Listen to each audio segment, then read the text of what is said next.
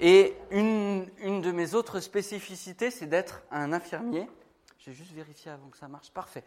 Euh, c'est d'être un infirmier. Je pense que vous allez vous en rendre compte euh, en écoutant ce message. Euh, et lorsque je suis infirmier, que je travaille, je me retrouve face à deux catégories de personnes. Il y a ceux qui me disent Vous faites un métier formidable. Vous faites le plus beau métier du monde. Et il y a les autres qui vont me dire ah, Moi, je ne pourrais pas faire ce que vous faites. Hein. Le sang, tout ça, dès que je vois du sang, je tombe par terre. Mais peut-être la chose que j'entends le plus souvent, c'est Est-ce que vous n'avez pas un truc pour en finir avec moi? Parce que j'en ai marre de la vie. Cette demande, je l'entends plusieurs fois par jour, très régulièrement, honnêtement. Ces personnes, je me suis dit, mais pourquoi elles me disent ça? Et j'ai imaginé deux choses. Je me suis dit que peut-être elles n'avaient pas d'espérance après cette vie. Et je me suis dit qu'aussi peut-être elles étaient trop souvent passées entre les mains des médecins. Et être soignées, ce n'est pas quelque chose d'agréable. Ça veut dire avoir des piqûres, des prises de sang, des perfusions, prendre des médicaments qui bien souvent ont des effets indésirables, pas très agréables, d'où effets indésirables. Et, et j'en passe. Ça veut dire être à l'hôpital, être éloigné de sa famille, avec la peur, avec l'angoisse, avec l'inquiétude. Et je crois que lorsqu'on a essayé à plusieurs reprises de passer entre les mains des médecins et que ça ne marche pas, on est fatigué. On est fatigué, on en a marre. Et c'est à ce moment-là que je, que je crois que notre Seigneur Jésus montre sa différence. Jésus, si on lit les évangiles, il n'a pas besoin de perfusion. Il n'a pas besoin de piqûres ou de traitements aux multiples effets indésirables pour guérir. Jésus, en fait, au travers du texte qu'on va voir ce matin, il va nous montrer que son autorité, elle est bien au-dessus de celle des meilleurs médecins qu'on pourrait connaître aujourd'hui. Et pourtant, ça, c'était il y a 2000 ans. Il n'y avait pas les techniques d'aujourd'hui. Son autorité est sans commune mesure. Et ce que je vous propose de voir ce matin, c'est que Jésus va nous révéler la supériorité de son autorité en guérissant l'incurable. Et je vous propose d'aller dans Matthieu 8, les versets 1 à 4, qui nous parlent de la rencontre de Jésus avec un lépreux. Lorsque Jésus fut descendu de la montagne, une grande foule le suivit. Alors un lépreux s'approcha, se prosterna devant lui et dit, Seigneur, si tu le veux, tu peux me rendre pur. Jésus tendit la main, le toucha et dit, Je le veux, sois pur. Aussitôt, il fut purifié de sa lèpre.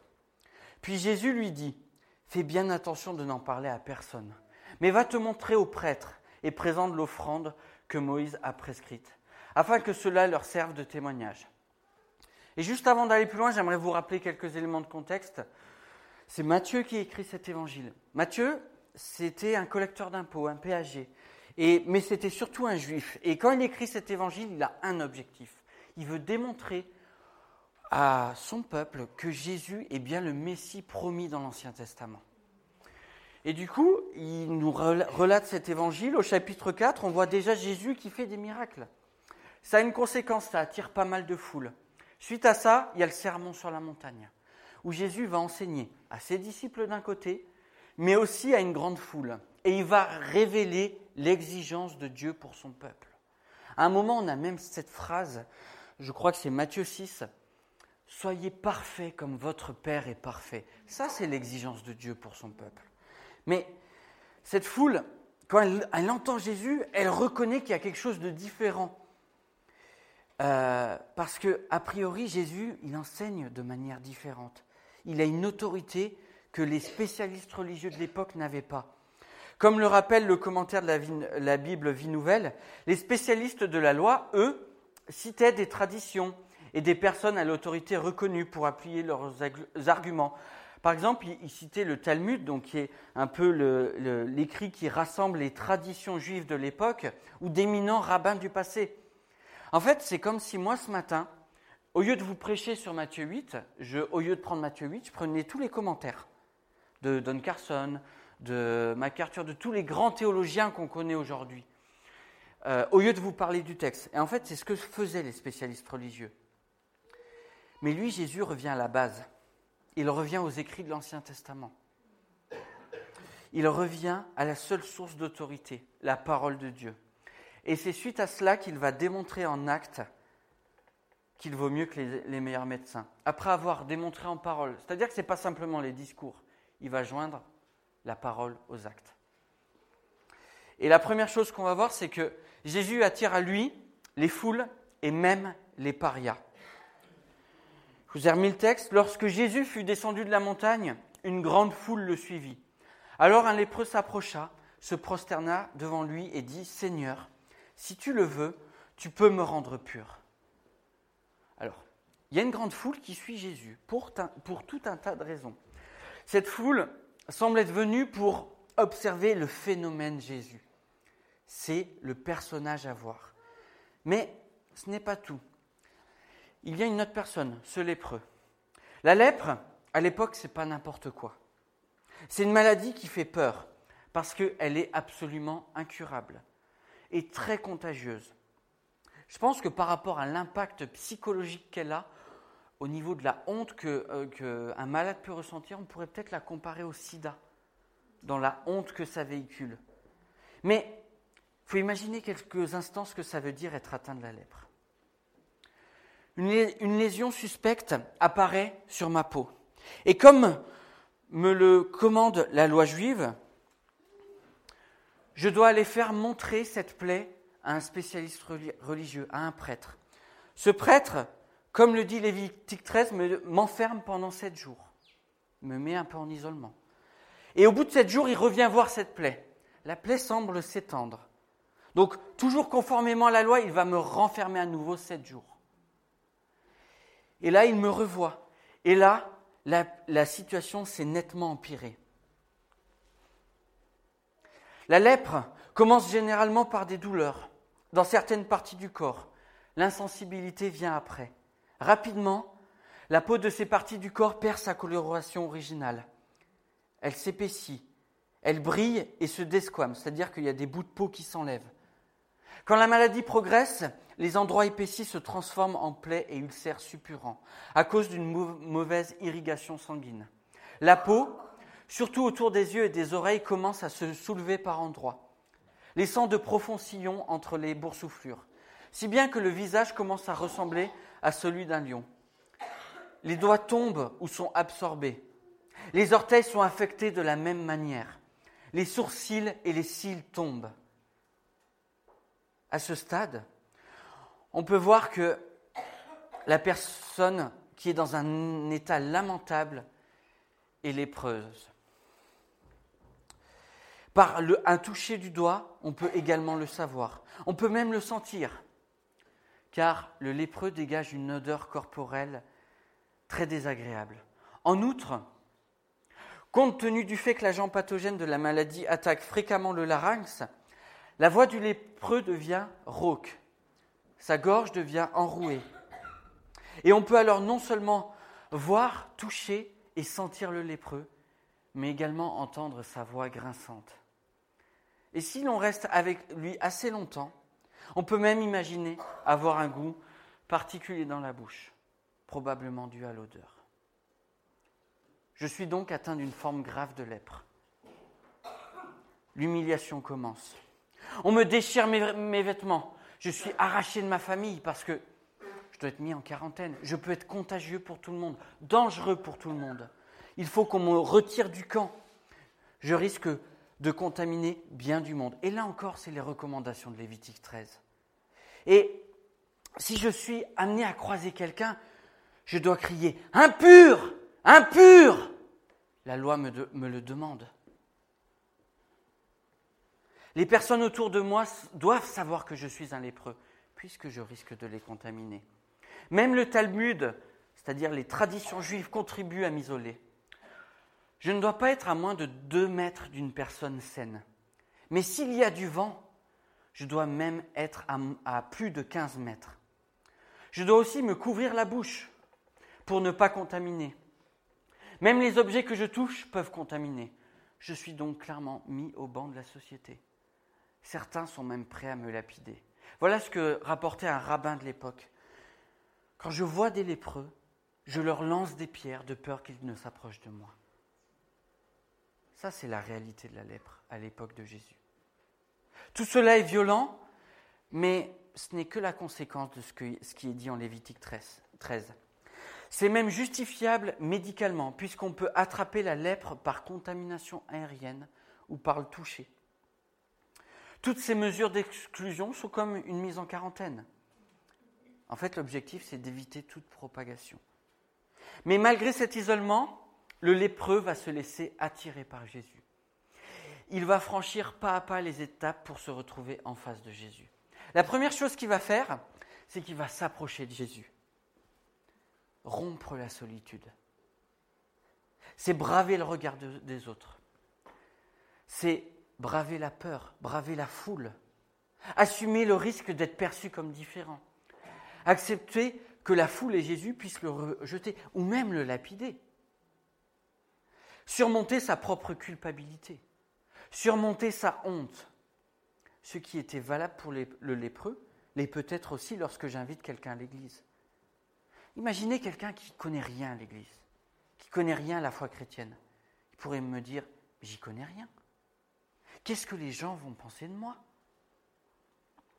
Je ne connais personne, je vais être jugé. Je ne connais pas la Bible. Un rabbin a dit, je refuserai même de manger un œuf acheté dans la rue où un lépreux a marché. Donc il ne fréquentait pas une rue où un lépreux était passé. C'est un rabbin qui a dit ça, quelqu'un qui était représentant de l'autorité spirituelle. Mais comment réagissons-nous lorsque quelqu'un vient s'approcher de Jésus Est-ce que nous voyons ces différences qui pourraient nous faire peur ou est-ce qu'on est prêt à l'accueillir? Est-ce que dans nos églises, nous sommes euh, finalement fermés entre nous, bien, en sécurité? Et que celui qui rentre, qu'on ne connaît pas, nous fait peur Ou est-ce qu'on est prêt à l'accueillir? Jésus a été prêt à l'accueillir. Puis sur nous aussi, nous, l'être. La deuxième chose que le lépreux a fait, c'est qu'il s'est prosterné devant Jésus, se mettre à genoux. Je ne sais pas vous, mais moi, ça m'arrive pas souvent. Pour mieux saisir les implications de se prosterner devant Jésus, je vais tenter de faire un parallèle avec la seule fois où je me suis mis à genoux, lorsque j'ai fait ma demande en mariage. Pourquoi je fais ça à ce moment-là? Je le fais probablement par amour, par tradition peut-être. Mais cet amour va m'amener à faire des choix. Je choisis une femme, je renonce à toutes les autres. Je choisis une femme, je fais le choix de dire ma priorité est d'honorer ma future femme. C'est un acte fort, c'est un acte d'engagement aussi. Se mettre à genoux devant quelqu'un, ce n'est pas n'importe quoi. C'est un acte fort d'autant plus si nous le réalisons avec Jésus. Mais l'important, ce n'est pas tant de se mettre à genoux. Par nos actions, par nos pensées, par nos, choix, est-ce que nous montrons que nous reconnaissons en Jésus notre Seigneur? Parce que non seulement le, euh, lépreux pardon, s'est prosterné, mais il a appelé Jésus son Seigneur, c'est-à-dire son Maître. Est-ce que dans nos vies, nous appelons Jésus notre Seigneur, notre Maître? Dans quel domaine peut-être on a du mal à le faire? Qu'on puisse identifier ces domaines, lui les remettre pour qu'on puisse progresser. Vous savez, hier, on a lancé aux, jeunes un défi. Ils ont mis, ils ont pris une feuille, on leur a fait écrire des défis pour l'été, et on leur a dit, ben, en octobre, on vous redonnera les enveloppes pour voir, pour que vous puissiez vous-même regarder où vous en êtes. Qu'on puisse se lancer des défis dans notre vie avec Dieu. La troisième chose que le lépreux fait, c'est qu'il connaît Jésus. Regardez ce que dit le lépreux. Si tu le veux, tu peux me rendre pur. Alors, on dirait que le lépreux, il connaît les compétences de Jésus. Il sait de quoi il est capable. Et peut-être deux raisons. Parce que soit il a entendu Jésus, soit il a vu Jésus guérir. Matthieu 4, il a déjà fait des guérisons. Ou soit il a entendu les enseignements de Jésus sur la montagne et il a perçu que quelque chose était différent. Sauf que aujourd'hui, Jésus n'est plus là. Alors comment on fait pour le connaître? Ben, Je crois qu'il nous a laissé un, moyen essentiel, sa parole, la Bible. Elle est là sous nos yeux. Euh, John Piper, je pense à lui, qui un pasteur américain qui disait Vous voulez entendre la voix de Dieu? Lisez la Bible à haute voix. Voici ce que 2 Timothée 3, verset 16 dit. Toute écriture est inspirée de Dieu et utile pour enseigner, pour convaincre, pour corriger, pour instruire dans la justice. Si nous voulons connaître Dieu, c'est le moyen principal de le faire, la Bible. Sauf que je le sais seulement dans ma tête souvent. Je ne sais pas vous, mais moi j'ai un mal de fou à lire ma Bible. Je dois persévérer, je dois me battre avec moi-même. Pourtant, je sais que c'est bénéfique. Mais j'ai du mal à m'arrêter et à me dire, maintenant je vais lire ma Bible. Maintenant je vais essayer de mieux connaître Dieu. Heureusement, même si j'ai du mal, Jésus veut nous montrer qu'on a des raisons de s'approcher de lui. Parce qu'à la base, on est tous des parias comme ce lépreux. On est tous sous la condamnation de Dieu, quels que soient nos péchés. Mais paria ou pas, il est prêt à agir et à manifester son amour. Et c'est ce qu'on va voir avec le lépreux. Parce que Jésus va guérir un paria, un rejeté. Quelqu'un que je pense aucun de nous aurait osé approcher. Jésus tendit la main, le toucha et dit Je le veux, sois pur. Aussitôt, il fut purifié de sa, sa lèpre. Pardon. Si Jésus avait été mon étudiant infirmier, j'aurais pas été tendre avec lui. Non seulement il laisse un patient contagieux s'approcher de lui, sans rien faire, mais en plus, il va le toucher. Et à l'époque, je suis à peu près certain qu'il n'a pas pris de gants pour le toucher. Et pourtant, il avait probablement des plaies purulentes qui devaient ressembler à des ulcères un peu partout euh, sur cet homme. En fait, c'est comme si je faisais un pansement d'ulcère et que je ne mettais pas de gants. C'est dégoûtant, clairement. C'est dégoûtant et en plus c'est même interdit parce que la loi juive lui interdit de toucher le lépreux pour deux raisons. Parce qu'il peut devenir impur spirituellement, il deviendrait impur spirituellement, et il peut surtout être contaminé.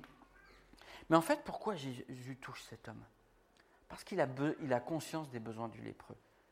Parce qu'en fait, Jésus peut le guérir par une seule parole. Il l'a déjà fait pour bien d'autres personnes. Mais il tient à le toucher. Ce simple geste est étonnant. Non en ce sens qu'il est sensationnel, spectaculaire, comme les soi-disant miracles de nombreux guérisseurs d'aujourd'hui, mais simplement du fait que le Fils de Dieu a, dans son amour, accepté de toucher l'interdit des interdits dont aucun homme aurait osé s'approcher. Vous savez, cet homme, en fait, ça faisait peut-être des années que personne ne l'avait touché. Et là, il vient juste répondre à son besoin, la relation humaine. Autrement dit, Jésus ose toucher l'intouchable. Et sa motivation est l'amour. Plus encore, si on regarde Marc 1, verset 41, c'est le passage parallèle de ce texte, on voit que Jésus est ému de compassion. Jésus a été touché par la foi de cet homme. Il a dépassé tous les interdits parce qu'il croyait que euh, le, le lépreux croyait que Jésus pouvait agir dans sa situation. Et j'aimerais faire remarquer que lorsque Jésus touche cet homme, l'homme est immédiatement guéri. Le texte nous dit que l'homme est purifié de sa lèpre. Cela veut dire, comme d'autres traductions de la Bible soulignent, que l'homme est guéri instantanément. Il n'y a pas de délai. Et là, Jésus va démontrer sa divinité, son autorité. Il guérit instantanément il y a 2000 ans, alors qu'aujourd'hui, il faut entre 6 et 12 mois pour que le traitement qu'on utilise pour la lettre soit efficace. Et encore, il y a des rechutes. De plus, Jésus assure une guérison totale, une restauration. Il y a fort à parier que l'homme revient à son état initial avant lèpre. C'est probablement une restauration physique complète. Et ça, c'est un deuxième miracle dans le miracle. Parce que voilà ce que provoque la lèpre. C'est précisément le caractère insensibilisant de la lèpre qui provoque la destruction et la désintégration tant redoutée de la chair des victimes.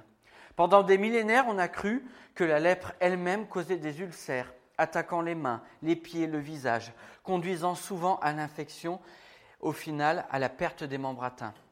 Et c'est principalement grâce aux recherches du docteur Brand qu'on a pu établir que dans 99% des cas, la lèpre insensibilise seulement les extrémités.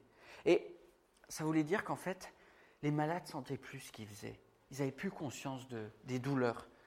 Et par exemple, voilà ce que le docteur Brand a remarqué un jour. Il remarque un malade au travail, dans le jardin, Et alors qu'il travaille avec un outil, le docteur aperçoit une coulée de sang sur sa main.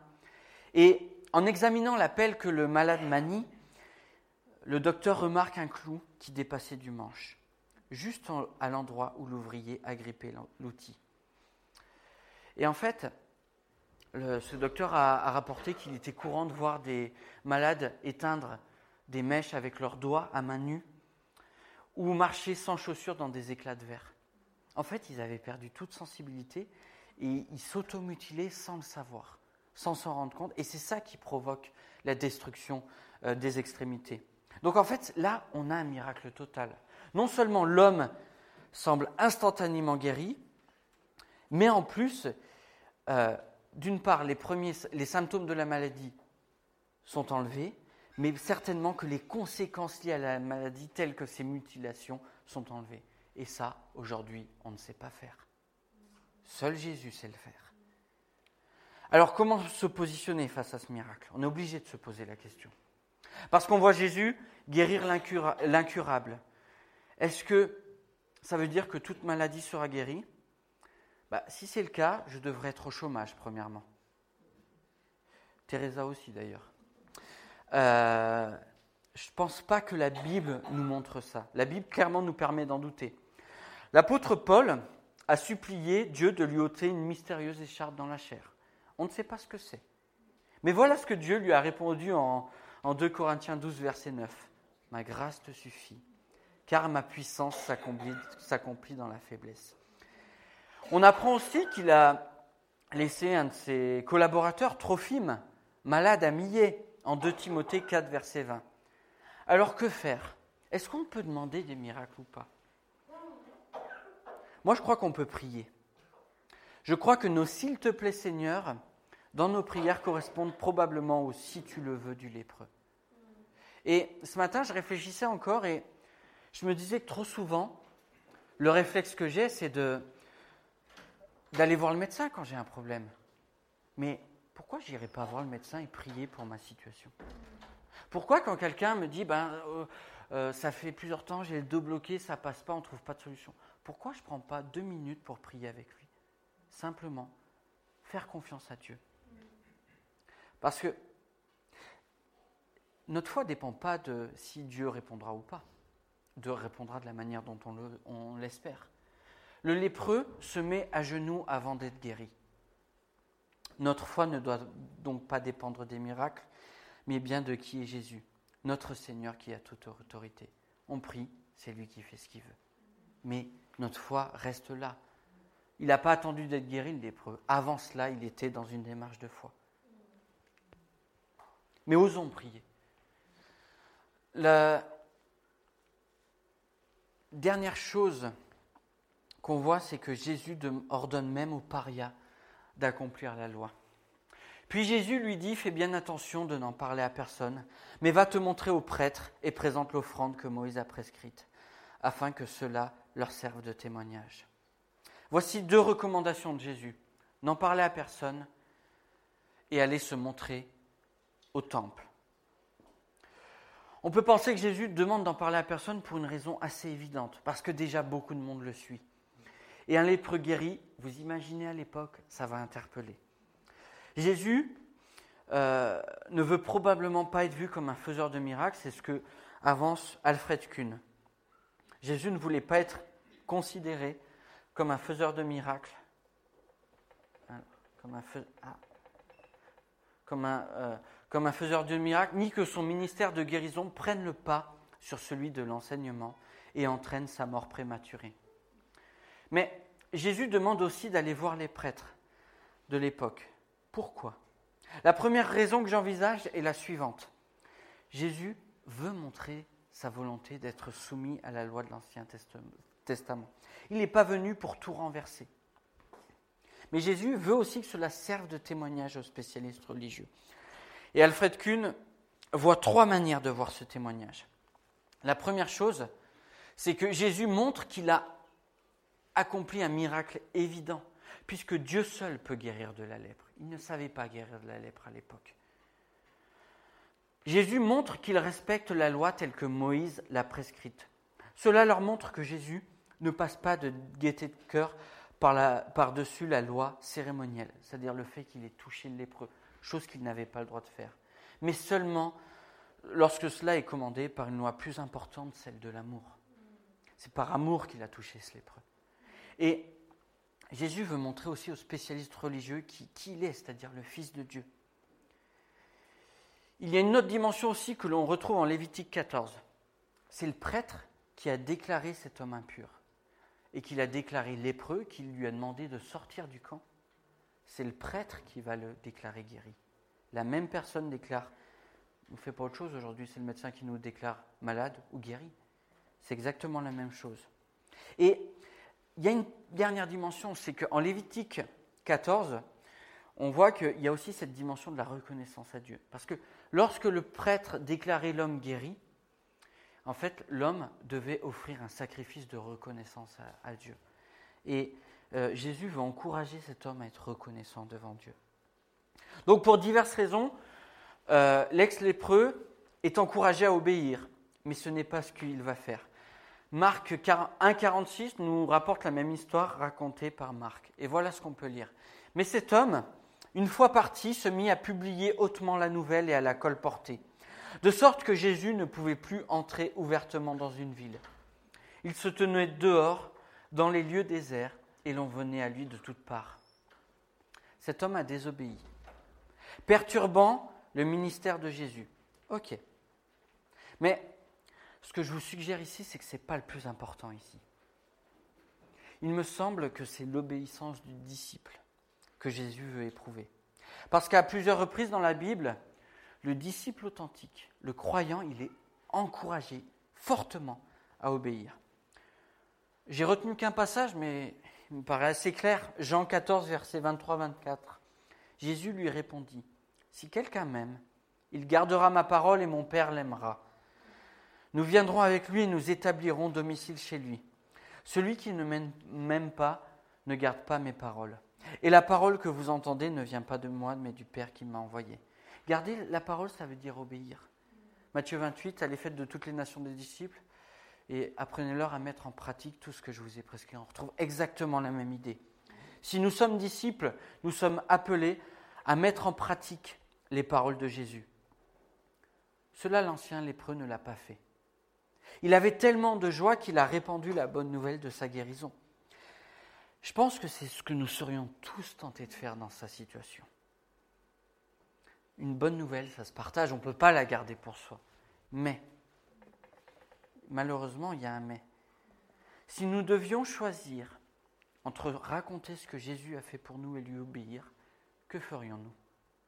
Si je proclame l'Évangile, mais que je vis en concubinage, est-ce que je suis fidèle à cet Évangile? Si je m'associe au Christ et que je refuse le pardon à une personne, est-ce que je suis fidèle à cet Évangile? Si je me présente comme un chrétien et que je gagne de l'argent frauduleusement, est-ce que je rends témoignage au Christ? Si, je ne sais pas moi, si je, je me dis croyant et que je calomnie sur mes frères et sœurs, est-ce que je suis fidèle au message de l'Évangile? Le problème quand je nous pose ces questions, c'est que je me rends compte que ça m'est arrivé, c'est certain. Je contribue à bafouer le message que Jésus a porté au prix de sa vie. Il doit y avoir une cohérence entre, d'une part, ce que je proclame et d'autre part, ce que je vis quotidiennement.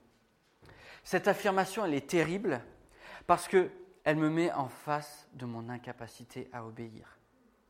Si je peux obéir, ce n'est clairement pas par mes propres forces. Ce texte, tout comme l'ensemble du Sermon sur la montagne, nous montre que nous ne sommes pas à la hauteur des exigences de Dieu. Soyez parfaits comme votre Père est parfait. Voilà les exigences de Dieu. La barre est haute. Pourquoi on n'y arrive pas?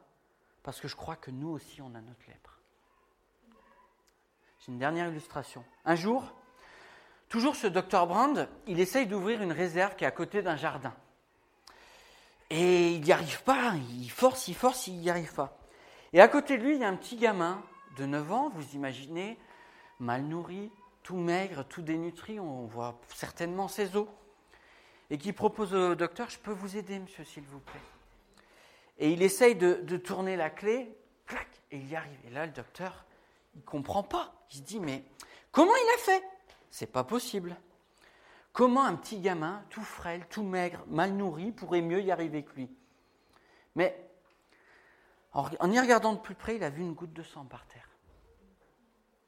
En fait, cet enfant, oui, il avait réussi à ouvrir la clé, mais il avait tellement forcé qu'il s'était entaillé le doigt jusqu'à l'os.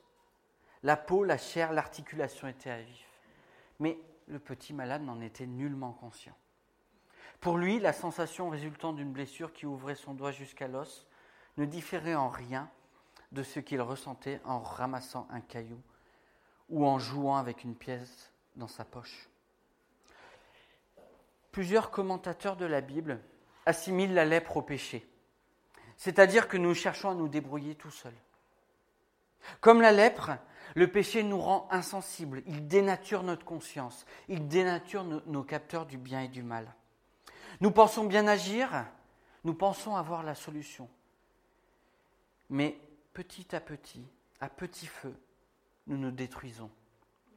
Et nous savons bien que la finalité est une mort certaine, puisque nous nous détruisons. Et surtout que nous savons, la Bible nous dit que le salaire du péché, c'est la mort. Le problème de fond est notre péché, c'est notre lèpre à nous. Sommes-nous prêts à venir à Jésus dans l'humilité? Sommes-nous prêts à lui révéler notre honte, notre culpabilité? Sommes-nous prêts à révéler à Jésus ces parties en nous qui sont brisées, mutilées, arrachées? Ces souffrances que nous traînons comme des boulets.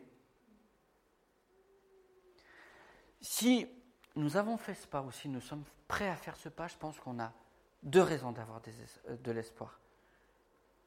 C'est que en Romains 8, on lit cela. Il n'y a plus aucune condamnation pour ceux qui sont en Jésus-Christ. Ça, c'est tout de suite maintenant. Ce, verset, il est valable pour nous aujourd'hui, si nous plaçons notre foi dans le Seigneur Jésus-Christ. Mais, ça c'est pour la vie terrestre aussi, mais il y a une deuxième espérance. Je vais juste vous lire quelques versets dans Apocalypse.